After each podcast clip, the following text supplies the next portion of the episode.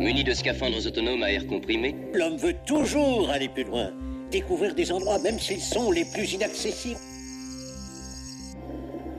à la découverte d'un monde étrange. Le monde du silence. In situ.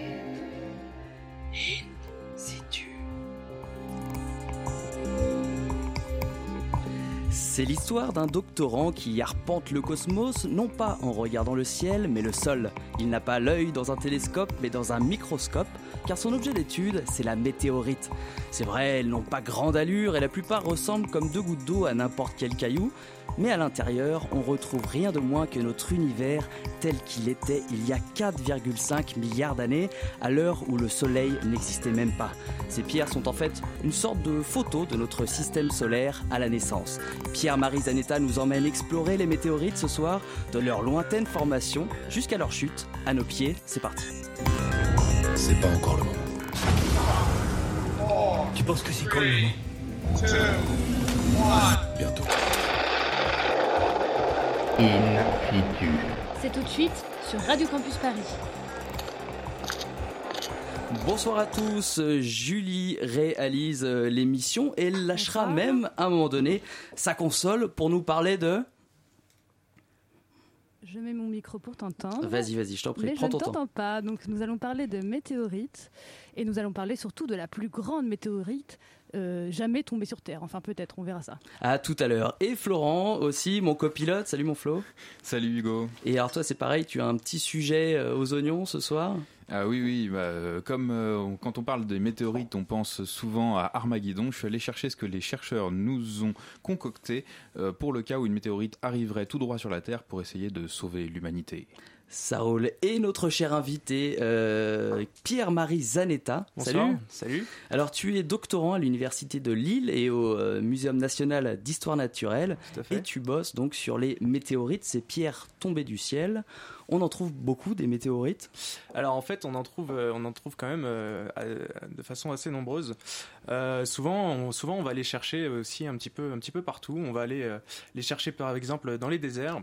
Alors pourquoi les déserts? Parce que euh, typiquement ça va être euh, assez simple de les trouver. On va avoir par exemple euh, une étendue de sable, euh, bah, imaginez la couleur jaune.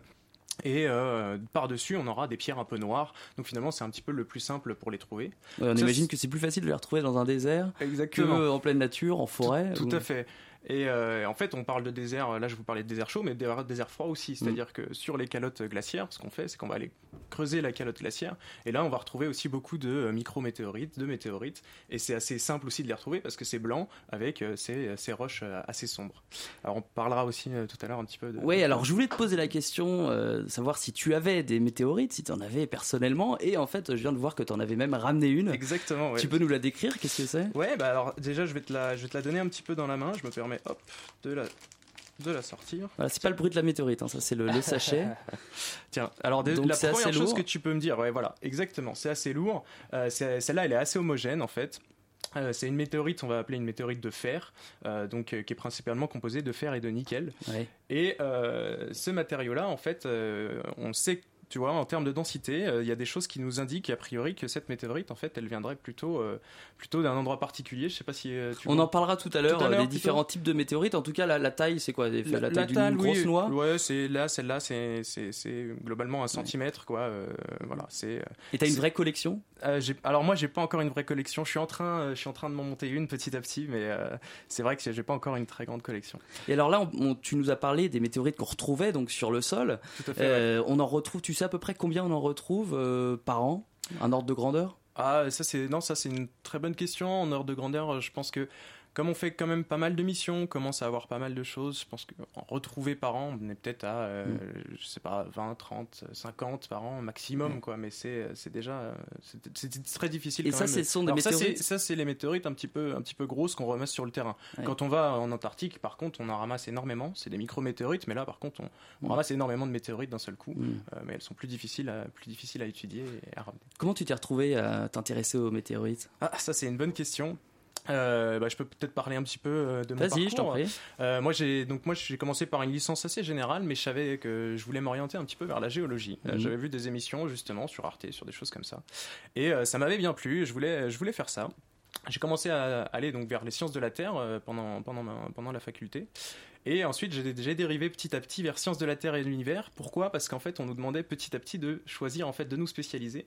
Et je me suis rendu compte que la planétologie, euh, les sciences de l'univers, c'était là où on retrouvait un peu toutes les sciences, de la physique, euh, des maths, de la géologie, euh, de la biologie, quand on fait, par exemple, l'étude, euh, voilà, la paléontologie, on fait beaucoup de, de biologie aussi. Je voulais faire un peu tout ça et je me suis rendu compte que c'est là où je pouvais vraiment faire un, un petit peu de tout. Et, et voilà comment je me suis retrouvé. Et je là. crois que c'est à l'occasion d'un stage que tu t'es vraiment focalisé là-dessus. Tout à fait, tout à fait. Euh, donc moi j'étais en études de géologie, mais je faisais déjà mes stages un petit peu sur, euh, bah, sur les surfaces, tout d'abord sur les surfaces d'astéroïdes, ensuite j'ai travaillé sur la surface martienne, et en fait en fin de master je me suis retrouvé à faire un stage, euh, donc c'est moi qui l'ai choisi, je me suis pas vraiment retrouvé là, mais euh, à faire un stage sur les météorites avec Brigitte Zanda au Muséum d'histoire naturelle. Ça m'a extrêmement plu, j'ai voulu continuer en thèse, et euh, j'ai eu la chance d'avoir une thèse entre le muséum et, euh, et Lille, avec donc euh, ma même, euh, la même encadrante, et euh, quelqu'un d'autre qui s'appelle Hugues Leroux, qui est, qui est mon directeur de thèse. Et alors, qu'est-ce qui te fascine autant dans les météorites Parce que bon, après tout, c'est un, caillou, bon, certes, qui vient du cosmos, mais quand on le regarde, bon, à part celle-ci qui est un petit peu particulière, mais quand on regarde une météorite commune, ça ressemble euh, comme à un vulgaire caillou. hein, Effectivement, euh, je dirais que des météorites à regarder comme ça sont pas forcément très jolies. Alors quand on a l'œil, on commence à les trouver jolies pour d'autres choses, mais euh, je dirais que c'est pas forcément magnifique. Il y en a qui sont très très belles. Les, par- les palasites, je vous conseille d'aller regarder quand même Mhm. à quoi ça ressemble? C'est absolument magnifique.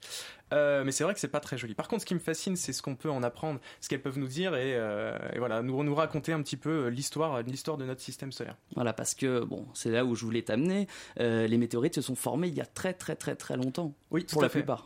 Alors tu disais du cosmos, celles-là, euh, celles qu'on étudie, elles viennent, elles viennent de notre système solaire. Mm. Donc euh, on n'est pas encore sur le cosmos, mais celles que j'étudie, tout- Proche, ouais. Exactement, voilà, elles sont plus proches et elles sont elles- celles que j'étudie en particulier sont des météorites qu'on appelle primitives et celles-là effectivement se forment il y a euh, 4 milliards 5 euh, euh, 4,5 milliards d'années et c'est c'est celles-là que j'étudie parce qu'elles elles peuvent nous apprendre beaucoup de choses sur la formation de notre système solaire avant même que les planètes soient Mm. formées.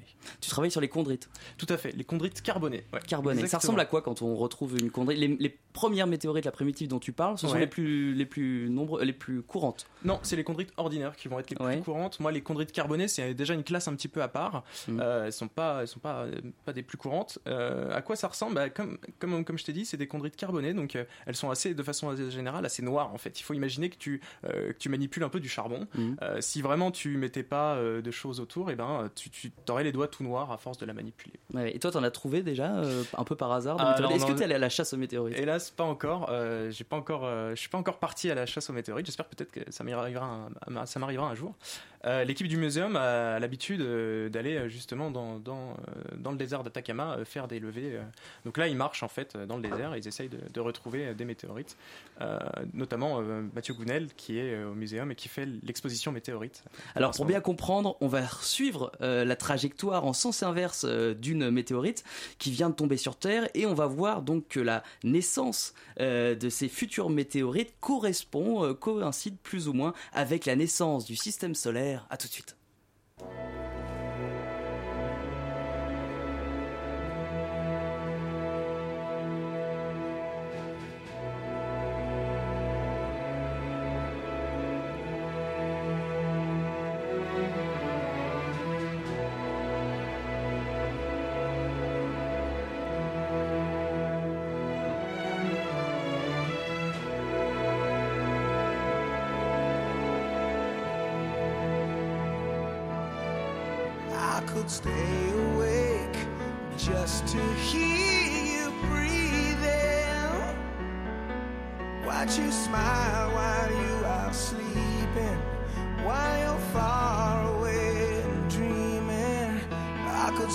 My life in this sweet surrender. I could stay lost in this moment forever. Every moment spent with you is a moment I treasure.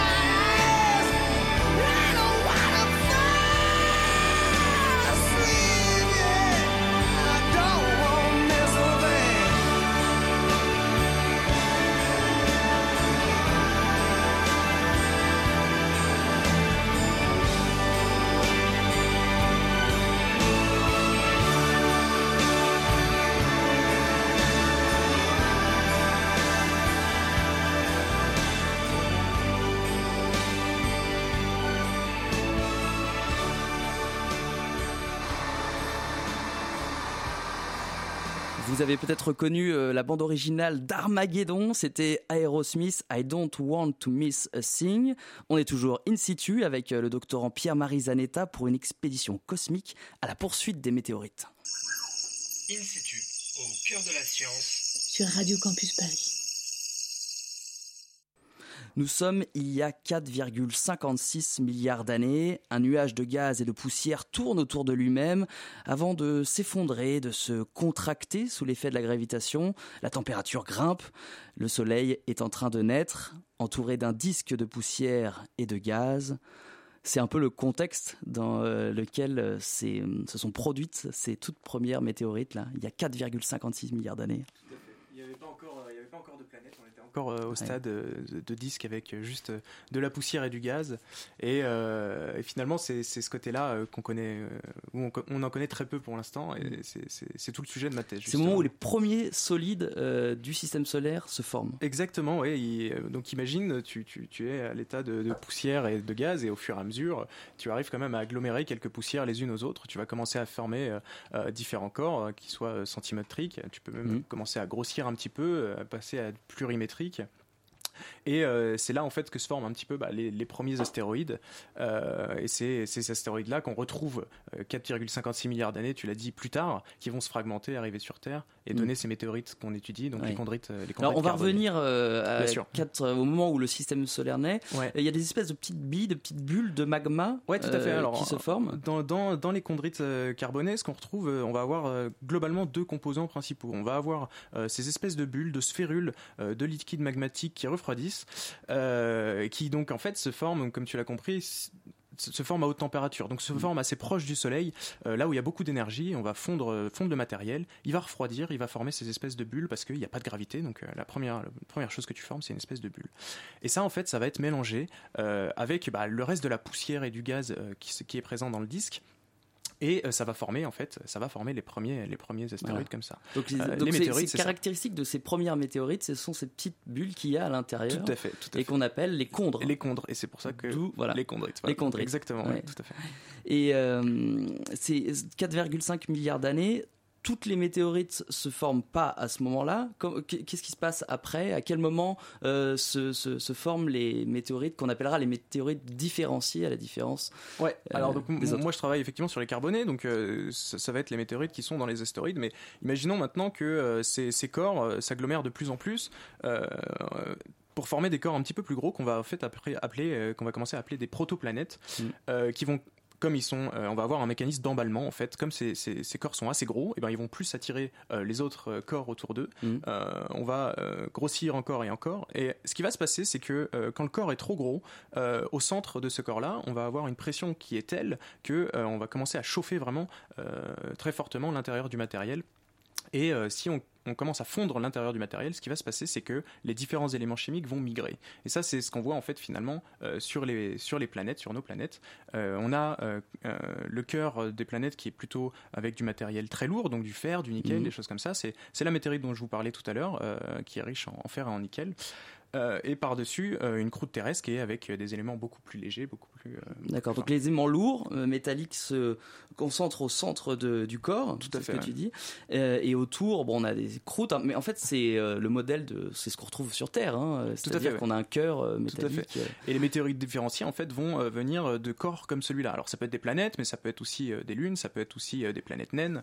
Mm. Et en fait, si on commence à impacter ces planètes-là, on a une météorite qui va se décrocher. Pareil, elle va arriver sur Terre, on va pouvoir l'étudier. Ouais. Elle n'aura pas du tout la même chimie qu'une météorite primitive, puisque on aura séparé des éléments chimiques par, diffé- par différenciation en formant euh, ces, différentes, euh, ces différents Ouais. corps. Donc pour résumer, donc on a les, les météorites très anciennes euh, qui datent de la naissance du système solaire qu'on appelle les chondrites, hein, Ouais, et fait, puis les, les météorites différenciées qui sont en, en quelque sorte des, des morceaux de, de, de planètes, enfin de, de corps beaucoup plus récents. Voilà, beaucoup plus récent et beaucoup plus gros. Ouais, tout à fait.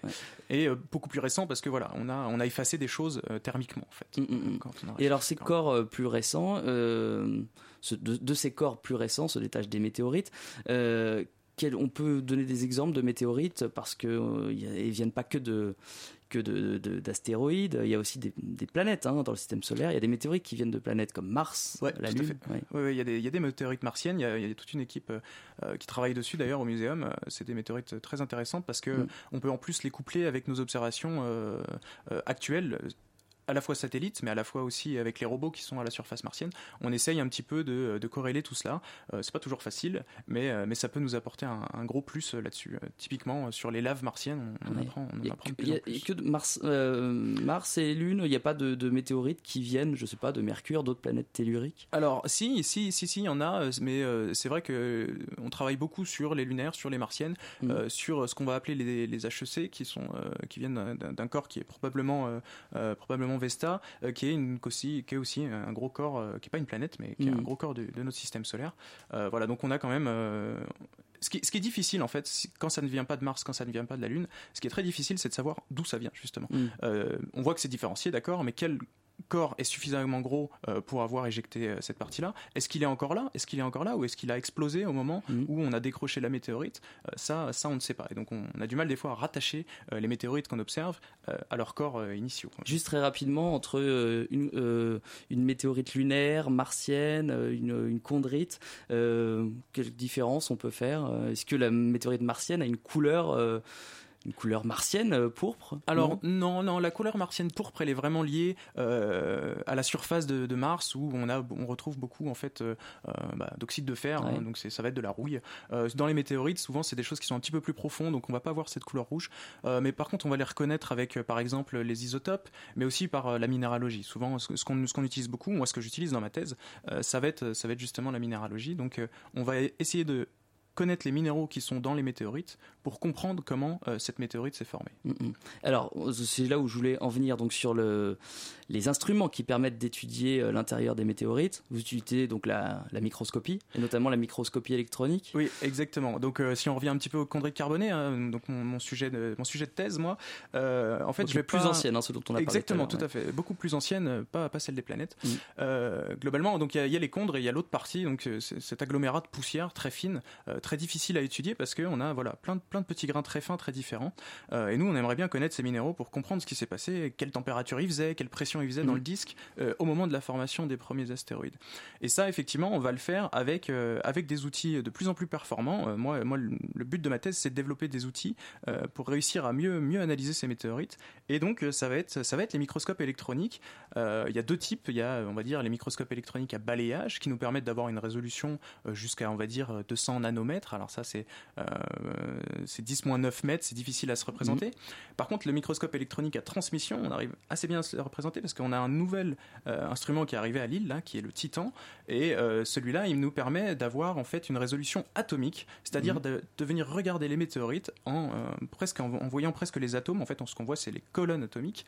Euh, et moi, je trouve ça assez, assez beau finalement de, de voir que euh, en étudiant l'infiniment petit, on arrive à comprendre l'infiniment grand et l'infiniment lointain euh, ouais. dans le temps. Euh, C'est assez. Et alors ça ressemble à quoi l'intérieur d'une météorite euh, à cette échelle-là, hein, l'échelle du, du nanomètre Et ben c'est assez rigolo parce que finalement, moi je trouve que ça ressemble à une espèce de constellation. Euh, tu vois, euh, t'as des, t'as des minéraux qui sont plutôt blancs, le reste, euh, je t'ai dit, c'est très sombre parce que Mhm. c'est, carboné, machin. Et euh, donc euh, tu, tu te retrouves vraiment avec une constellation de minéraux et donc t'as l'impression de regarder en fait les étoiles dans ta météorite. Hmm. Et euh, il n'y a pas d'autres euh, méthodes euh, d'analyse, il n'y a que la microscopie? Non, bien sûr, moi c'est ma pas de, thèse. je sais pas moi, de, de, de- on fait pas de réaction chimique. euh, Alors ça, on le fait assez peu. C'est vrai Ouais. que donc ma thèse est beaucoup tournée vers la microscopie électronique, mais euh, on peut aussi effectivement faire euh, du dosage chimique comme on a tous Mhm. fait au collège, euh, mais on le fait assez peu parce que les météorites c'est précieux. Donc euh, quand on a beaucoup beaucoup euh, de matériel, donc par exemple pour la météorite d'Orgueil, euh, on l'a fait ça. On a pris un petit morceau de la météorite, euh, on l'a dissous, on l'a quantifié avec euh, une grande précision par par voie chimique. Euh, et en fait, on s'est rendu compte que cette météorite est très intéressante parce qu'en fait, elle a euh, la composition en fait de la photosphère solaire. Et on a compris qu'elle était très primitive euh, et qu'elle nous donnait en fait euh, voilà la, la chimie un peu du système solaire primitif. Avant toute différenciation, on avait on avait Mhm. cette chimie là. Donc à part la, donc tu nous as un peu parlé de, de tout ce qu'on pouvait connaître sur la formation du système solaire. On peut même, on peut aussi étudier euh, la formation des planètes euh, et puis le, tout le, fonctionnement, la vie euh, d'une manière générale des, des astres. Exactement, oui. Euh, alors là, bon, on passe, on passe plus sur le domaine de, de la géologie, mais c'est assez Mm. intéressant de voir à quel point c'est lié. C'est-à-dire que finalement, euh, il y en a qui essayent, euh, parmi les chercheurs, de, de partir d'une euh, composition chimique initiale euh, qui est euh, celle de plusieurs astéroïdes agglomérés ensemble, et d'essayer de comprendre un petit peu la, stratifi- qu'on- la stratification qu'on a sur Terre, d'essayer de faire un petit peu un bilan de masse des éléments qu'on a sur Terre. Euh, et là, justement, on commence à être euh, effectivement plus récent. Euh, on essaye de comprendre un petit peu avec. euh, on passe ensuite, voilà, vraiment sur sur la géologie, la paléontologie, essayer de comprendre, voilà, les, les, la pro- enfin, les premières formations de croûte. Donc là, on n'est pas sur la paléontologie, mais les premières formations de croûte. Ensuite, on a on a formé les premiers, voilà, Mm. les premiers continents, les premiers océans. On a déposé les premiers sédiments, etc. Euh, voilà. Ça, c'est tout un domaine encore. euh, Et alors la question qu'on peut se poser, c'est comment euh, ces corps célestes euh, en arrivent à euh, éjecter des morceaux qui vont à un moment donné croiser le, le- le chemin de la Terre? Ça se fait complètement par hasard? Oui, c'est finalement. Alors, c'est un, à peu près, c'est un peu, ça peut être un petit peu prédictible. Euh, Il y a ce qu'on appelle l'IMCCE là, qui calcule les trajectoires de nombreux euh, corps dans notre système solaire. Donc, on commence à en repérer de plus en plus des astéroïdes. On commence à euh, d'ailleurs être à court de noms pour euh, nommer les astéroïdes. Je crois que vous pouvez donner d'ailleurs votre nom euh, sur Internet à un astéroïde. À force de- d'en découvrir, on ne sait plus comment les nommer. Oui, parce Et que donc, sinon, euh, on les appelle euh, 2012, euh, 404, XD. Exactement, euh, ça finit, ça finit par être euh, innommable. Et donc Ouais. voilà. Mais je crois que c'est un petit peu pareil pour les étoiles. Et donc, donc ça c'est en fait c'est l'institut de calcul des éphémérides. Donc ils calculent un petit peu ça et ils essayent de voir un petit peu les trajectoires. Et on se rend compte en fait que on va avoir des phénomènes, par exemple, qui s'appellent les phénomènes de résonance dans notre système solaire où les planètes entre elles vont vraiment résonner, vont pousser, on va dire un petit peu les astéroïdes euh, à certains endroits. Euh, et donc c'est un petit peu prédictible quand même. Euh, bien sûr, il y a beaucoup d'aléatoires là-dessus, là-dedans, et surtout au début du système solaire où il y avait beaucoup plus de- d'astéroïdes, ils n'étaient pas du tout sur leurs orbites. Là, on avait vraiment des chocs presque beaucoup, enfin beaucoup plus souvent. Mais aujourd'hui, on en a quand même beaucoup moins. On a des choses qui sont beaucoup plus stables, mais Mais, c'est dévié par, par quoi? Par des collisions euh, par, par- justement par la gravité. C'est-à-dire que ces, ces planètes-là, elles peuvent en- entraîner des mouvements de résonance, effectivement, donc euh, on va dire un petit peu stocker les astéroïdes sur euh, un morceau d'orbite, Mhm. mais elles peuvent aussi bah, euh, déséquilibrer ces orbites-là et faire en sorte que l'astéroïde qui était initialement sur son orbite se retrouve dévié, vienne impacter soit un autre astéroïde, dans ce cas-là on va récupérer souvent des chondrites ordinaires, des chondrites carbonés, des choses assez anciennes, pas différenciées, mais cet astéroïde il peut aussi impacter une surface planétaire comme Mars, et s'il fait ça avec suffisamment de vélocité, avec suffisamment d'énergie, Mhm. il va réussir à sortir un échantillon de Mars euh, et il va prélever en fait directement pour nous. euh, il va prélever, prélever Mars. On n'a même pas besoin d'aller sur Mars quelque part. Euh, bon, bien sûr, on a besoin d'y aller, mais euh, cette météorite va arriver sur Terre et euh, on va pouvoir l'étudier grâce, grâce, enfin grâce euh, à cet astéroïde. euh, Et il pourrait arriver que des objets bien, bien, bien plus gros, beaucoup, beaucoup plus gros. Tu me regardes, Florent, tu sens que tu, tu vois où je vais venir à peu près. J'imagine, Euh. Des objets beaucoup plus gros puissent percuter la, la- la Terre. En tout cas, il y a des euh, scénaristes de fiction qui y ont pensé, et notamment dans Armageddon, le célèbre film euh, qu'a regardé Florent hier soir, très tard. Et oui, bien sûr. Mais alors, je me suis dit, qu'est-ce qui se passerait si Bruce Willis ne réussissait pas à faire exploser cette météorite? C'est impossible. Bruce Cette- Willis va forcément réussir. Bruce Willis y arrive toujours, mais quand Spoil même. pas le film, il y en a peut-être qui l'ont pas vu encore.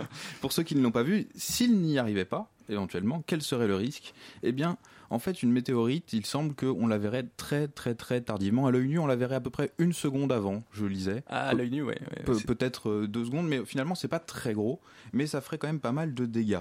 D'abord, les gens seraient écrasés par la pression, ce qui est déjà moyennement sympathique. Puis, l'air sous la pression euh, monterait à une chaleur d'environ 60 000 degrés, je lisais.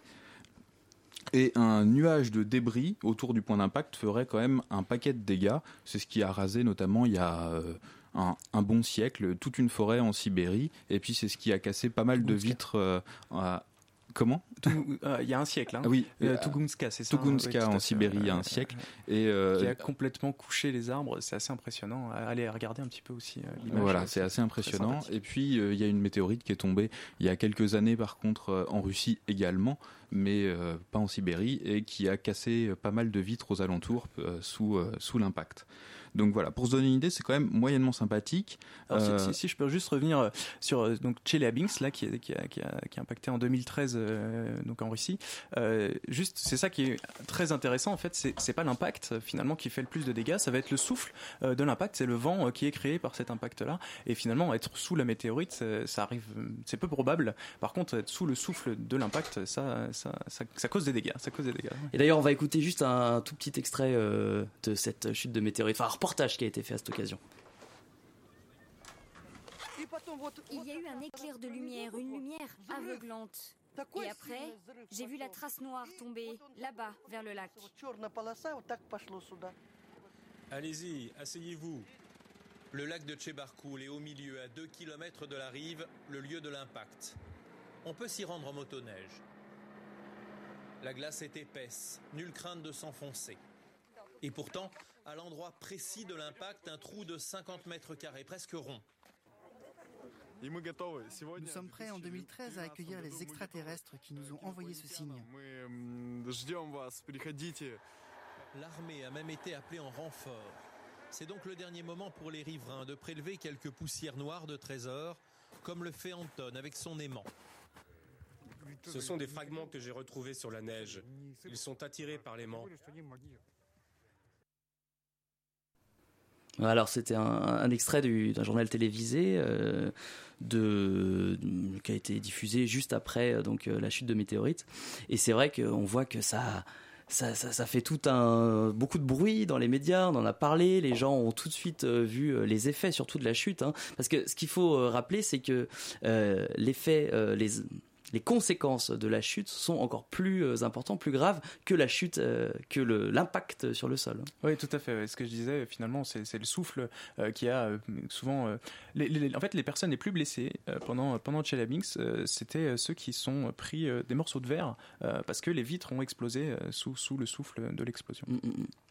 Et aussi, ce que disait euh, la personne interviewée là, c'est qu'il y avait peu, plein de petits débris aussi qui avaient été laissés euh, au moment de, de la chute. Oui. Alors souvent ça on n'en retrouve pas tellement. Ça- pendant- quand on a un impact comme ça, euh, souvent euh, on, on vaporise assez vite en fait l'objet Mm. Euh, et donc on retrouve assez peu de morceaux. Mais quand on en retrouve, on est on est bien content. Allez, on revient euh, dans quelques minutes. Là, on va essayer de parler euh, du moment justement où on voit euh, tomber ces météorites. On appelle ça des bolides d'ailleurs. On en parle dans trois minutes.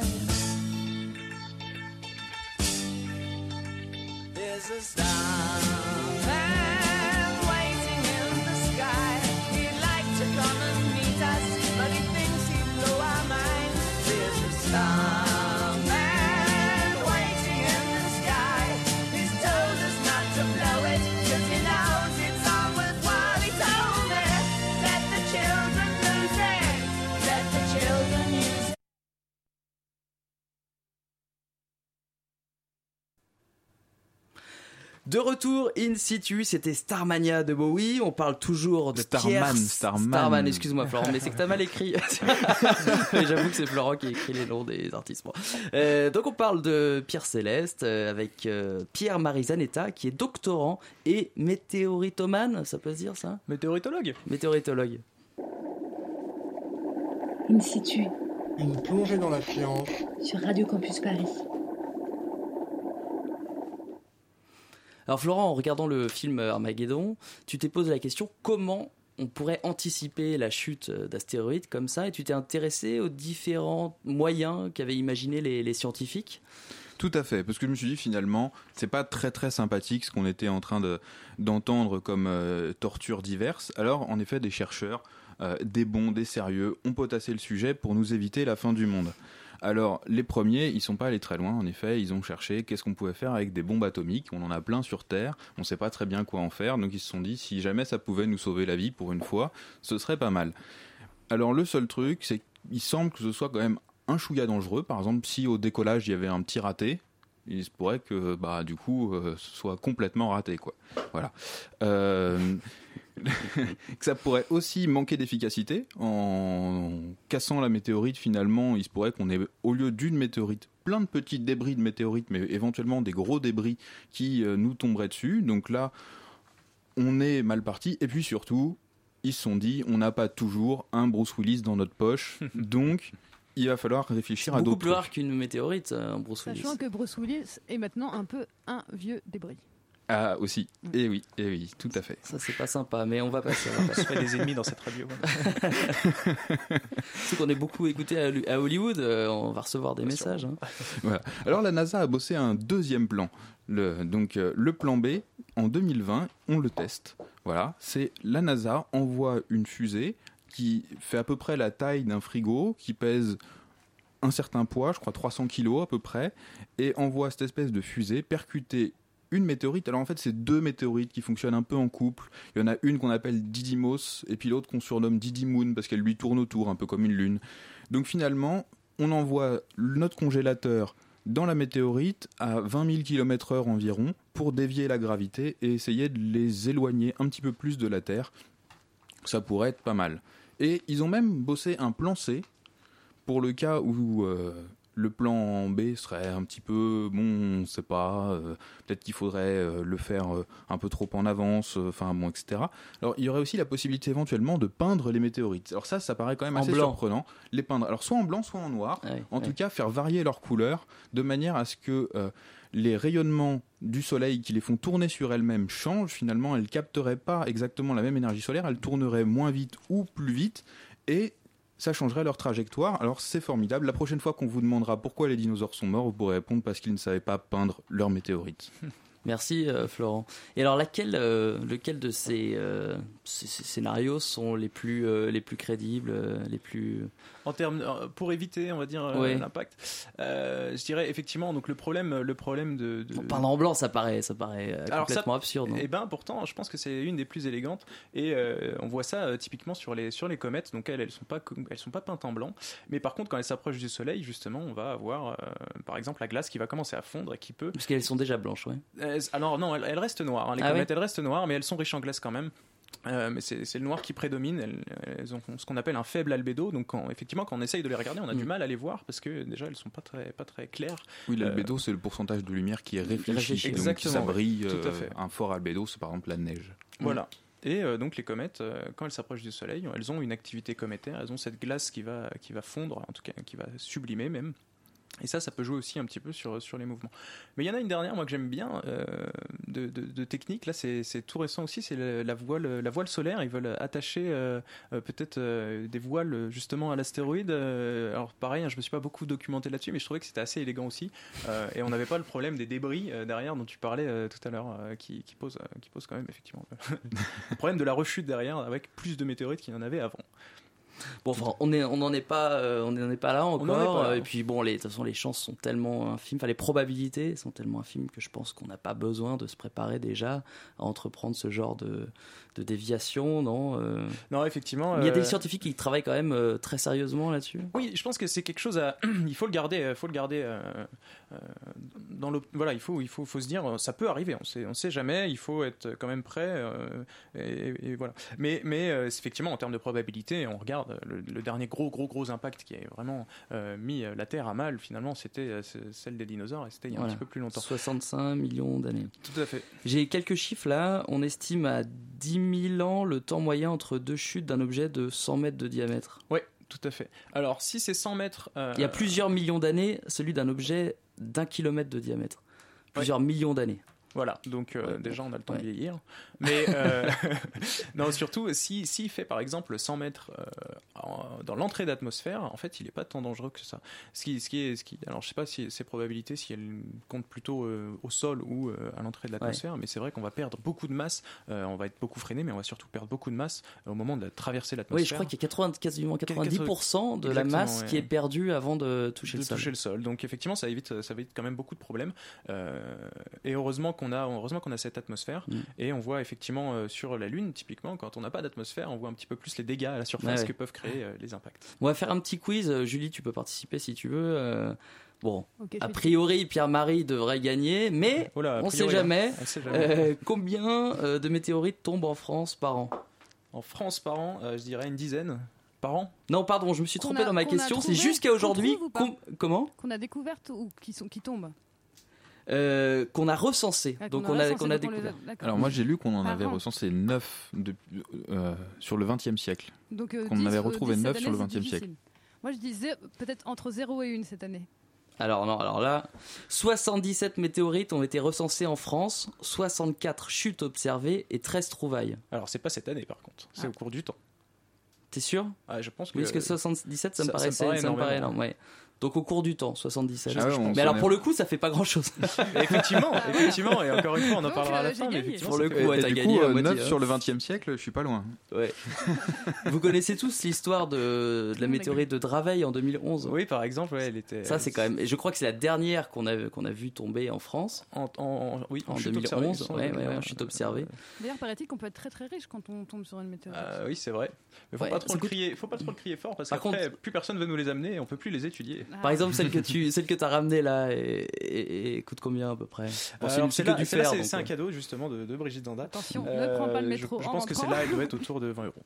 Oui, dans le métro, c'est dangereux ça, de, de garder ça sur Bah, soi. 20 euros, ça va. Ouais, 20 Moi, j'avais- en tête plus- plusieurs millions de- d'euros, mais bon. Alors celle-là, c'est c'est une chute, c'est la Campo del Cielo, c'est une chute où on a quand même beaucoup de matériel. En fait, le prix va dépendre du matériel qu'on collecte. Si on, si on a beaucoup de matériel, euh, le prix en fait va pas être euh, si cher que ça. Et typiquement, ça c'est une météorite qu'on offre beaucoup parce que parce qu'on en a beaucoup et on peut on peut euh, on peut la donner. On, on en reparlera aussi pendant euh, si je peux faire un Mhm. petit point sur l'association euh, dans, dans la, de laquelle. Oui, oui, ça on en parlera euh, en dernière partie. Eh ben, on, voilà, on donne des météorites même. euh, Mais mais il y a Mm. des météorites qui sont euh, beaucoup plus rares et là, les prix peuvent s'envoler et euh, c'est- tout un commerce et il y a des gens qui ne font que ça, euh, comme euh, Luc Laben, euh, un chasseur de météorites qui vit uniquement euh, de, de, de ça. Mm, mm. Je parlais juste de la de l'histoire de Draveil euh, avant que vous me coupiez la parole. Excusez-moi. Euh, non, ce qui est, enfin, ce qui est incroyable, c'est que c'est une météorite de 88 grammes, je crois, enfin pas mal, quoi, une, qui est tombée sur le toit de la maison de Madame Comet. Oui, c'est c'est quand même fou. Il fallait. On Non, dit- mais ça, j'arrive pas à le croire. Depuis en fait. tout à l'heure, on parle de, de statistiques, de probabilités. On dit qu'il y a très peu de chances et au final, euh, on tombe quand même sur le toit de Madame Comet. Et attends, j'ai une autre histoire qui est encore plus incroyable, mais bon, je la retrouve pas, j'ai pas envie de.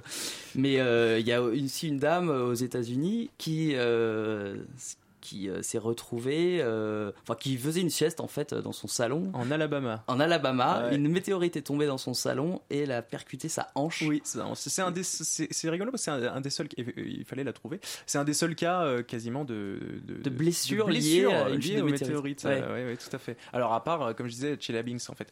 Là, c'est une blessure vraiment euh, sous la, sous, sous la météorite. mais C'est vrai qu'on peut être blessé par contre par le souffle. etc. Bon, Julie, euh, toi, t'as jamais euh, été blessée par une non, mais- météorite. En revanche, je crois mais- qu'une euh, est tombée sur, euh, sur toi Bah, récemment. Justement, bah, cette semaine, une nouvelle bah, m'est tombée dessus, hein, telle une météorite. hein. Euh, c'est juste à ce moment-là, bah, Hugo, tu m'annonces euh, qu'on reçoit euh, un docteur en météorite, notre invité de ce soir. Alors- Presque docteur. Presque docteur, doctorant. C'est gentil. Bah, ça tombe bien. Grâce à ça, j'ai eu ma chronique. Cette nouvelle, c'est un bolide pierreux qui est tombé de l'espace il y a 250 millions d'années dans l'Atlantique Sud, pas loin des actuelles îles Malouines. Alors de cette chute resterait un énorme cratère d'impact de 250 km de diamètre caché au fond de l'océan. Ce cratère d'impact serait le plus grand jamais connu sur Terre. Par exemple, il est bien plus grand euh, que celui laissé euh, par euh, la météorite Chicxulub. Du. Voilà, euh, qui a provoqué la disparition des dinosaures il y a 65 millions d'années. Alors, elle est pas mal, ma découverte quand même. hein. Pas mal. Ouais. Pas mal. Mais malheureusement, ce n'est qu'une hypothèse. C'est ce que pense en fait euh, un groupe de géologues argentins, américains et paraguayens qui ont publié leurs trouvailles dans la revue Terra Nova en août 2017. Donc je dis euh, que ces chercheurs pensent car ils n'ont pas la preuve de son existence sur le terrain.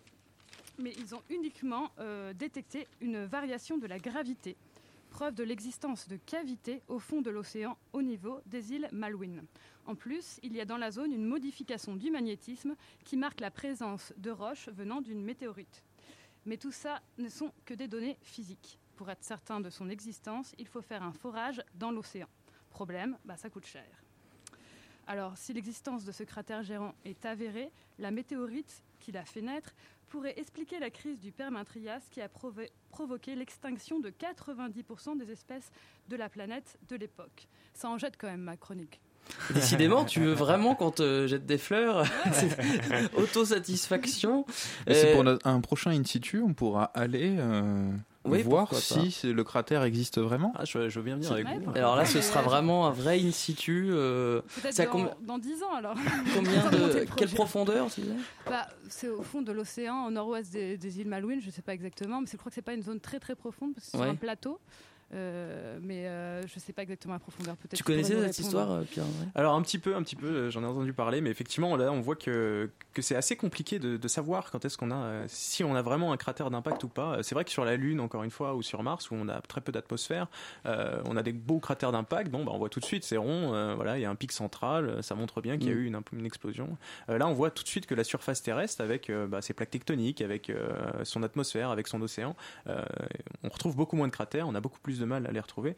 Et effectivement, pour, prouver euh, qu'on a vraiment un cratère, il faut souvent aller sur le terrain directement. Alors, effectivement, déjà sur Terre, c'est difficile, il faut, faut retrouver les marqueurs. Mais alors, sous l'eau, sous l'eau, euh, c'est encore plus compliqué et ça demande encore plus d'argent. Et j'ai lu aussi que les, les météorites qui tombaient dans l'océan pouvaient provoquer des tsunamis énormes, ça c'est intéressant. Ouais, c'est vrai. Alors euh, celle-là, euh, typiquement, je pense que quand on dit qu'il y a eu, ça a pu provoquer l'ex- l'extinction, enfin une partie d'extinction du Permien-Trias, euh, le, le tsunami a dû, par exemple, euh, beaucoup jouer euh, là-dedans. Après, je pense que c'est, comme d'habitude, quelque chose d'assez multifactoriel, en fait, comme comme pour la crise des dinosaures, la crise euh, Crétacé-Tertiaire. Euh, Il y a eu effectivement euh, ce, ce cratère-là, mais il y a eu d'autres choses. Il y a eu des, des épanchements de lave, il y a eu euh, voilà, contamination de l'atmosphère. Et je pense que le Permien-Trias, pour supprimer 95%, quatre- c'est ça, hein, 90-95% des 90%, espèces, il a fallu aussi d'autres facteurs en plus de cette météorite, de ce tsunami, de ces, de ces gaz. Comme le volcanisme, etc. Voilà, exactement. ouais. Mais le, les- le volcanisme, l'augmentation du volcanisme pourrait aussi être liée à, un- une météorite qui, qui tombe sur Terre ou c'est impossible? J'ai lu des, des- des théories qui expliquent que ça, ça, peut, ça peut perturber un petit peu la Terre et créer des, des phénomènes volcaniques. Alors je pense qu'effectivement, quand on a un objet de cette, de cette taille-là, il peut y avoir des perturbations qui, qui se répercutent euh, au niveau des plaques, au niveau... Surtout que là, on est proche de, de domaines déjà volcaniques, donc ça peut, euh, ça peut compliquer les choses. Ce qu'il faut dire aussi, c'est qu'il y a un, un ratio de 1, 1 à 20 entre la taille de la météorite et la taille du cratère. Tout à fait, oui, oui. Euh, c'est alors c'est ça dépend encore une fois de voilà de, de, de l'orientation dans laquelle ça pénètre dans l'atmosphère, de, de beaucoup de paramètres, euh, du, de la composition chimique de la météorite, euh, enfin voilà, enfin du météore, pardon. Ça dépend de plein de choses, mais mais effectivement on a en gros un rapport 1 à 20, donc on, on voit on voit les, les dégâts, c'est-à-dire que une météorite d'un mètre ferait un cratère de plus de 20 mètres. De plus de 20 mètres. On a une idée de la taille de la météorite crétacée tertiaire qui a euh, provoqué 10 la. Combien 10 kilomètres. Provoqué l'extinction des dinosaures 10 km. Ah oui, quand même. Ouais, Toi, Florent, tu dis quoi? Alors moi je dis rien, je Ah, c'est fais confiance à Julie. moi, je dis, moi, je dis, euh, je dis plus. Moi, je dis 20 km à l'heure. Ah oui, mais je, je pense que ça peut être ça peut être plus grand. Dans ce cas, ou alors euh, parce que Chicxulub, il me semble que c'était un tout petit peu plus que ça quand même. Donc, Mm. Il me semble que c'est entre 10 et 20, mais bon. D'accord, à regarder. On va regarder. Vous rêvez tous de découvrir une météorite On a peut-être une solution pour vous. Participer à un programme de sciences participatives. C'est tout récent et il devrait peut-être euh, permettre de multiplier les découvertes par 10. On voit ça après une musique. Euh, je-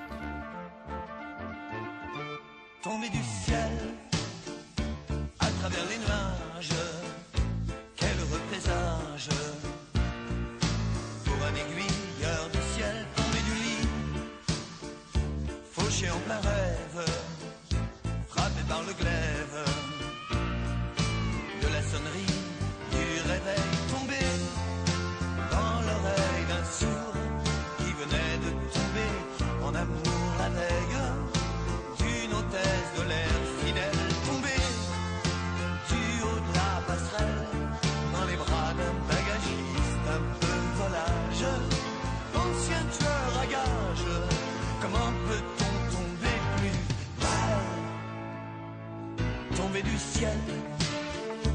rebelle aux louanges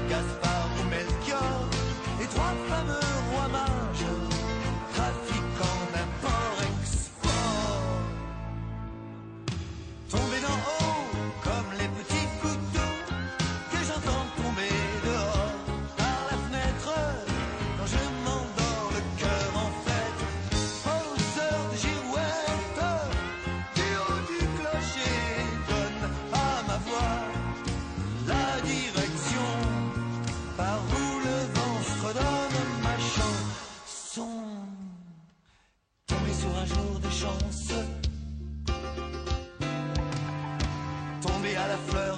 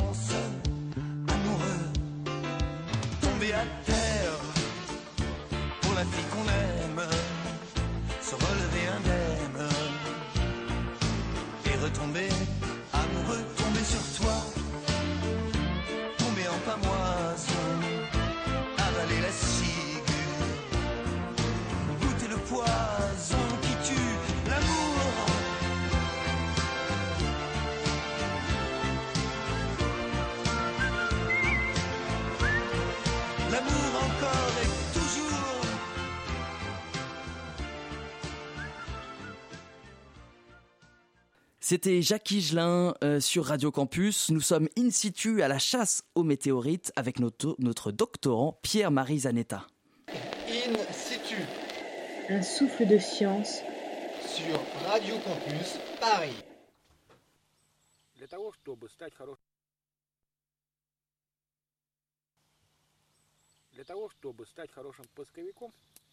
Pour devenir un bon prospecteur, il faut apprendre à utiliser d'une manière permanente le détecteur de métaux.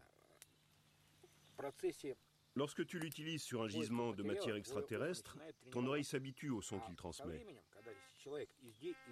Si tous les jours, pendant 8 à 10 heures, tu marches avec un détecteur, tu t'habitues aux sonorités différentes. Il faut balayer lentement le terrain de droite à gauche, et brutalement, le son peut changer. Quand tu entends le son varié, c'est ce qu'il faut. Поверхности Земли прибором Lorsque la sonorité des variations devient maximale, faut commencer à creuser dans la terre. смотришь, звук усиливается. Это то, что тебе надо. Находишь максимальное Tu reprends alors le détecteur, et s'il transmet un son encore plus intense, tu dois continuer à creuser. Значит, хорошо. Значит, там есть какой-то предмет, который э, стоит выкопать. Все.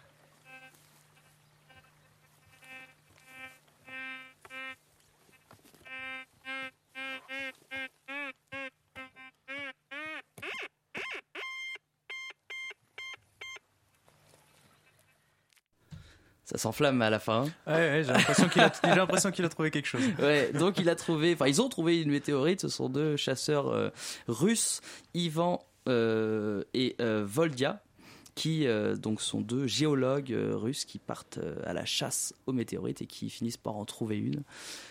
C'est marrant. T'aimerais pas participer à ce genre de Ah, j'aimerais, j'aimerais Ouais, beaucoup. j'imagine. J'aimerais, j'aimerais beaucoup, et ce qui est, ce qui est assez rigolo, c'est qu'on peut, en fait, on peut assez facilement euh, aujourd'hui. Euh, en fait, donc je vous parlais effectivement euh, des déserts chauds, des déserts froids, Mm. où on retrouve les météorites, euh, on fait des battues, etc. Mais euh, il y a quelque chose qui arrive euh, en ce moment en France, c'est le réseau Fripon Vigiciel. Donc Fripon, c'est les caméras qui sont mises en place, c'est des caméras fisheye qui observent le ciel en continu. Vous pouvez aller voir sur le site d'ailleurs le- les caméras proches de chez vous. Fripon.fr. c'est ça, exactement. Et vigiciel.org, je crois, ou quelque chose comme ça. Enfin, les deux mots-clés, euh, normalement, ont un, ont un site inter- internet. Et, euh, et donc voilà, donc ça, ça, ça permet euh, de, de regarder le ciel en continu et d'observer un petit peu euh, ce qui, ce qui nous tombe dessus. Donc il y a plein de caméras partout, c'est ça, ouais. qui euh, filment le ciel euh, 24 heures sur 24. Tout à fait, ouais. Pour repérer donc d'éventuelles chutes de, de météorites. Exactement, ouais. D'ailleurs, co- comment on, on fait la différence? Parce qu'on parle souvent d'étoiles filantes, on met un peu dans le même sac les bon les les météores qui vont tomber euh, sur la Terre et devenir des météorites, et puis des simples poussières euh, éphémères qui toucheront jamais le sol. Effectivement. Bah, dans les deux cas, on a un phénomène lumineux. Euh, c'est vrai que donc les, ce qu'on appelle un peu les poussières d'étoiles des fois, ces, étoiles filantes là, finalement en fait, c'est quand on a une comète qui passe assez, qui passe par l'orbite en fait de la Terre. Alors pas de danger, encore une fois, elle va pas nous croiser, hein, elle passe juste, elle nous précède en quelque sorte. Elle va laisser un petit peu de poussière derrière elle. Euh, des tout petits des tout petits fragments de comètes. Quand ces fragments-là, euh, ils arrivent en fait en surface de l'atmosphère, et ben ils vont justement brûler dans l'atmosphère avec la friction. Et là, euh, comme c'est très chaud, comme il y a de la friction, là on va on va avoir un phénomène lumineux. Et ça, c'est euh, les étoiles filantes dont on parle. Les euh, bolides, c'est différent parce que c'est beaucoup, euh, c'est souvent plus gros. euh, c'est un phénomène lumineux qui est plus important.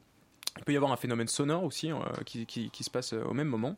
Euh, et c'est cela qu'on essaye finalement de, de tracer avec Fripon Vigiciel euh, pour, pour essayer peut-être de les ramasser. Et on peut voir donc un bolide, une météorite tomber en plein jour. hein. Oui, tout à fait. oui. Le, le phénomène lumineux est suffisamment puissant pour que, Et alors, pour que tu le vois en Tu as parlé de, de Fripon, mais ça c'est plus un programme destiné aux scientifiques. Voilà, hein, tout à alors que. Vigiciel, c'est qu'on va mettre, on va mobiliser n'importe qui, des bénévoles, tous les citoyens, pour aider euh, les scientifiques à repérer ces chutes de météorites. Et, donc, et après, ensuite, euh, essayer d'aller retrouver les météorites tombées sur le sol. Tout à fait, oui. Alors c'est vrai que ça a été mis en place au début, euh, le réseau de caméras a eu, l'idée est née d'un consortium de scientifiques dont Brigitte Zanda fait partie, euh, François Collat, Sylvain Boulet, bon, et tant d'autres. Et ils ont mis en place ces réseaux de caméras, mais l'idée derrière tout ça, c'est effectivement d'avoir une science participative, de faire participer tout le monde et d'essayer d'aller sur le terrain avec, avec. Si vous êtes intéressé, vous pouvez de faire votre demande et aller chercher chercher les météorites sur le terrain avec, euh, avec les scientifiques. Euh, voilà. Et avec ça, en plus, il y a des mallettes pédagogiques qui nous apprennent en fait euh, énormément de choses euh, en plus. C'est-à-dire qu'on va pas uniquement chercher à juste reconnaître une météorite, mais il va y avoir tout un atelier scientifique en plus derrière. Pour, c'est vraiment de la science Si par exemple on assiste à, euh, on voit un bolide tomber, une énorme étoile filante en plein jour, qu'est-ce qu'on peut faire concrètement pour participer à Vigiciel? Alors souvent, si on, nous on la voit, souvent les réseaux de caméras l'auront l'auront effectivement enregistré avant. Et ce qui va se passer, c'est que eh ben il va y avoir euh, il va y avoir une battue euh, pour y aller. Donc comme on- comme je le disais tout à l'heure, quand on va dans les déserts, etc. C'est c'est assez simple de retrouver les, les- les roches sombres euh, sur du sable clair. Mais quand on est en France, bah il y a des forêts, il y a de l'herbe et retrouver une météorite c'est pas simple. Et en plus il y a plein d'autres cailloux qui se ressemblent.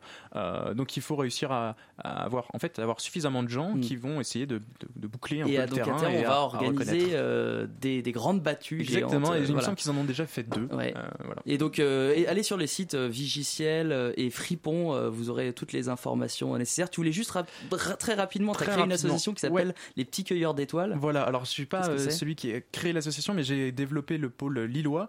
Euh, et en fait, c'est une association où en fait on- des, des chercheurs vont, enfin pas forcément des chercheurs, tout le monde peut y participer. Euh, on va dans les hôpitaux et on va faire des animations sur l'astronomie euh, pour les, les, les enfants malades, de façon à voilà, soulager un petit peu leur hospitalisation, qui pensent à autre chose. Et c'est à la fois pour les enfants et pour les parents aussi qui sont stressés des fois pour leurs enfants. Euh, J'en étais justement. euh, Belle initiative. Euh, merci en tout cas beaucoup Pierre-Marie Zanetta d'être euh, venu pour nous parler de météorites. Merci euh, Florent pour ta chronique. Merci beaucoup Julie pour la réalisation. Et tout de suite, on rejoint l'émission Map Monde. Salut. Salut, on va passer euh, de la musique colombienne. Eh ben voilà, euh, Colombie, euh, il y a eu des chutes de météorites connues là-bas, non? Euh, Oui, il me semble. Allez, bonne soirée à tous et à- au mois prochain pour un nouvel In situ. Ciao.